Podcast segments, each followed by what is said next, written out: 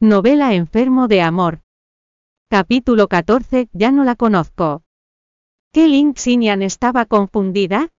Zong Jingao se levantó de la silla, y se acercó a ella a contraluz dando pasos firmes y lentos, cuando por fin puso delante de Ling Xinyan, y dijo de forma condescendiente. Mientras sigamos siendo marido y mujer, ¿no te acuestes con otros hombres? Ignorando las razones por las que se casaron ella no debía engañarlo durante su matrimonio, este era su límite y su dignidad como hombre. Lin Trinian no reaccionó durante un tiempo, ¿con quién me habría acostado? No pasas la noche aquí con otra mujer, replicó por instinto, como tu esposa quieres que te pida que hagas lo mismo. Zong Jingao frunció el ceño, no me he acostado con ella. Lin Xinian se quedó atónita por un momento, estaba claro que Bai Zue se había quedado aquí la noche anterior. ¿Quién le iba a creer que no se había acostado con ella? Espera, si duerme con ella, o no, ¿qué tiene que ver conmigo?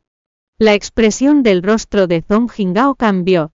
¿Qué estoy haciendo Lin Xinian? No quería pelear con él así que suavizó su tono. Haré todo lo posible por hacer lo que me pides, así que... Agitó el documento en su mano dejando claro su mensaje, Zong Jingao respondió de manera seca en reconocimiento con un poco de ira en su tono. No estaba enojado con Lin Xinian, sino consigo mismo, ¿por qué tengo que darle explicaciones? Debo estar loco. Un comportamiento tan inusual lo hizo sentirse muy incómodo e incluso asqueado. Lin Xinian fue contratada para trabajar en el restaurante, por lo que si quería terminar este documento debía ser traducirlo, lo antes posible. A las 12 de la madrugada solo había terminado la mitad, y ya tenía mucho sueño, para despejarse se llevó el documento a la sala, toda la villa estaba en silencio a esa hora Zong Jingao, y la señora Yu debían estar en un profundo sueño.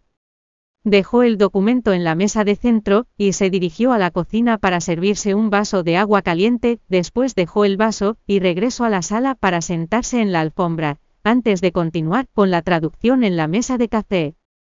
Zong Jingao tenía sed así que bajó a por agua en mitad de la noche, cuando vio que Lin Xinian seguía traduciendo los documentos frunció un poco el ceño, pero no dijo nada. Ella lo vio, pero tampoco intentó hablarle, él no estaba acostumbrado a tener extraños en casa así, que cuando vio el vaso de agua sobre la mesa lo agarró, y se lo bebió.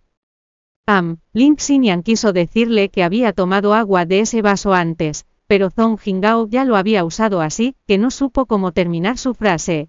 Tras verla él pareció entender el motivo de su pausa a mitad de la frase, así que fijó su mirada en su rostro durante unos segundos, y luego bajó la cabeza. Bajo la brillante luz. Vio que había una débil huella de labio superpuesta en el borde del vaso, y la mitad estaba en el lugar, donde acababa de beber agua. Era obvio que el lugar del que acababa de beber había sido utilizado por alguien combinado con la reacción de Link Xinian de ahora estaba seguro de que era ella. Con la cabeza agachada ella fingió que no había visto nada, y que no había pasado nada, sin embargo de manera inexplicable sintió su cara caliente. No estaban muy familiarizados el uno con el otro, por lo que compartir vaso era algo demasiado íntimo, y aunque no era su intención Link Xinian seguía sintiéndose avergonzada. Moviendo los labios Zong Jingao, se lamió el labio inferior con la punta de la lengua, tampoco sabía en qué estaba pensando así, que se limitó a beber el agua restante. Dejando el vaso vacío se acercó y miró el reloj, ya era la una. Todavía no te vas a dormir Lin Xinian bajó la cabeza, y ni siquiera se atrevió a levantar la vista. Aún no tengo sueño, Zong Jingao la miró en silencio durante dos segundos, antes de darse la vuelta para subir. Cuando se dirigía a la escalera recordó de repente que ella había dicho que tuvo una entrevista de trabajo en su empresa, pero que no la habían aceptado. En ese momento pensó que era extraño así que volvió a su habitación. Tomó el teléfono y llamó a Wang Jin.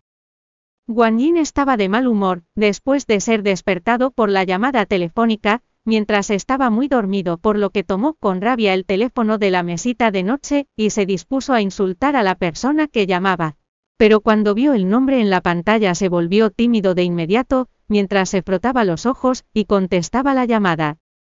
Señor Zom, averigua por qué el Departamento de Recursos Humanos se negó a contratar a un traductor.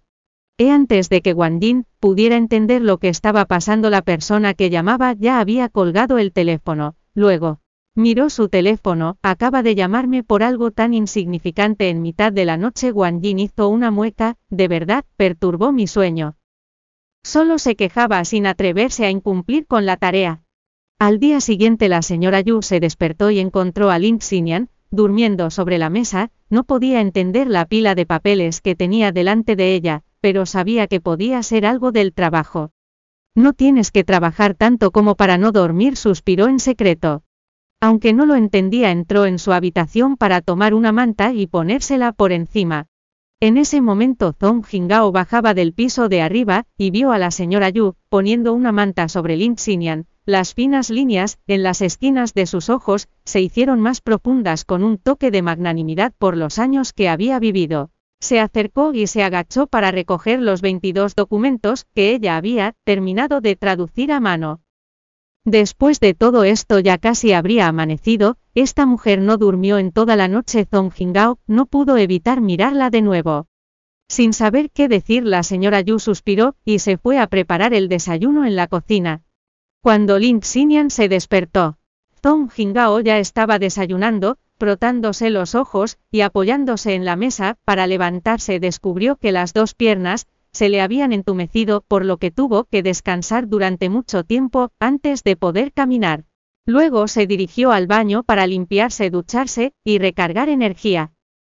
En cuanto Lin Xinyan se vistió y salió, puso los documentos traducidos, delante de Zong Jingao. ¿Está listo? Se sentó de nuevo en su asiento para tomar su desayuno.